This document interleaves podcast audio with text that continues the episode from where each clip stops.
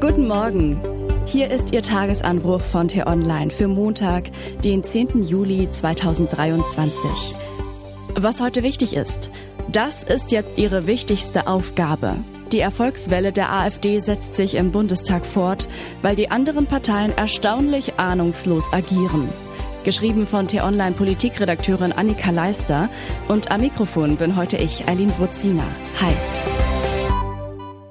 Das Parlament will in die Sommerpause gehen. Knapp zwei Monate lang wird es keine Sitzungen im Bundestag geben. Entspannung aber können sich die Abgeordneten eigentlich nicht leisten. Stattdessen sollten sie sich einer Aufgabe widmen, die sie lange, viel zu lange vernachlässigt haben. Das hat der letzte Sitzungstag am Freitag ganz eindrücklich gezeigt. Da nämlich nutzte die AfD die Gunst der Stunde und führte alle anderen Fraktionen vor. Die Partei forderte in der Abstimmung um das Energieeffizienzgesetz einen Hammelsprung, um die Beschlussfähigkeit des Bundestags zu prüfen.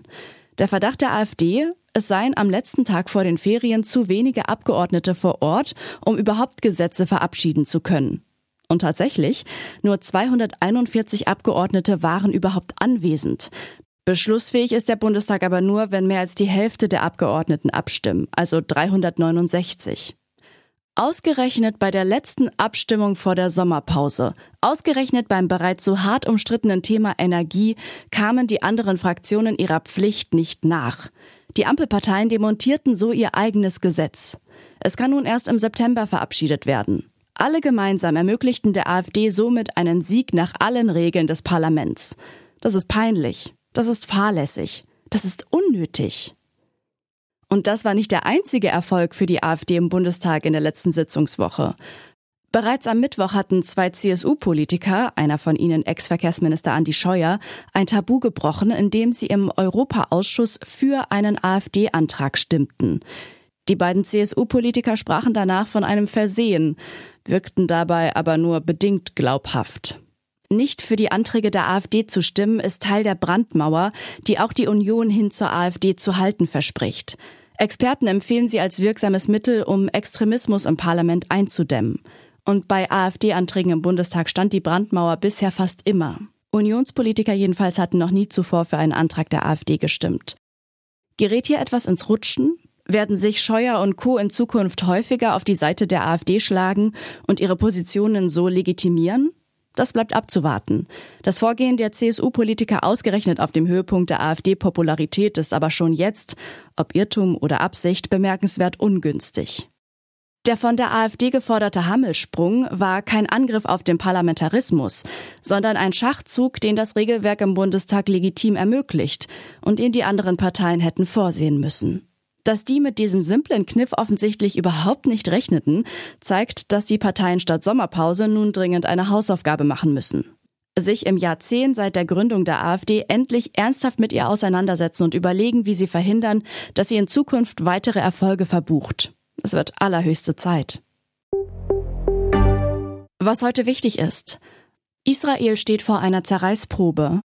Die rechtsreligiöse Koalition von Ministerpräsident Benjamin Netanyahu will eine umstrittene Justizreform durchdrücken, gegen massiven Widerstand im Land.